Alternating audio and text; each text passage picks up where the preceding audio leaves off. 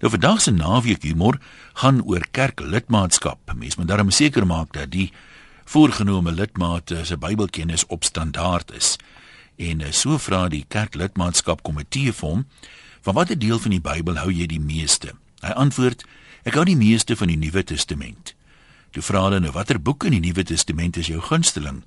En hy antwoord, "Die boek van die gelykenisse, meneer." Toe sê die komitee nou, "Vertel vir ons een van hierdie gelykenisse wat 'n indruk op jou gemaak het." En hy begin so 'n bietjie onseker, want daar's mos baie gelykenisse. Eendag lank lank gelede het 'n man van Jerusalem na Jerigo gegaan en tussen diewe verval en die dorings het opgegroei en hom verstik. Hy gaan toe voort en ontmoet die koning van Skeba, die koningin van Skeba.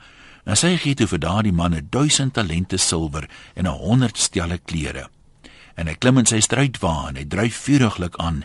So ry hy onder 'n boom deur en sy hare hak aan een van die takke vas en daar bly hy hang vir baie dae en baie nagte.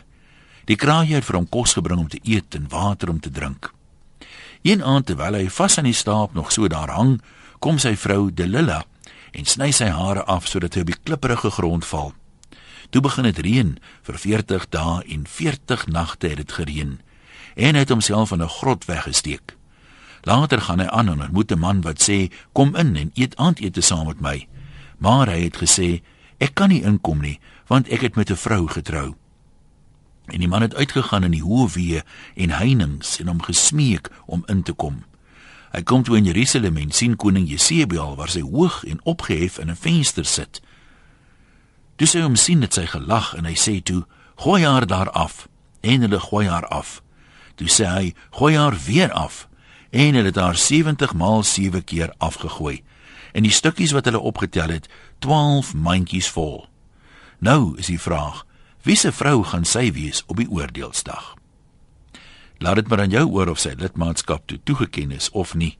Hy definitief wel al van baie gelykenisse gehoor.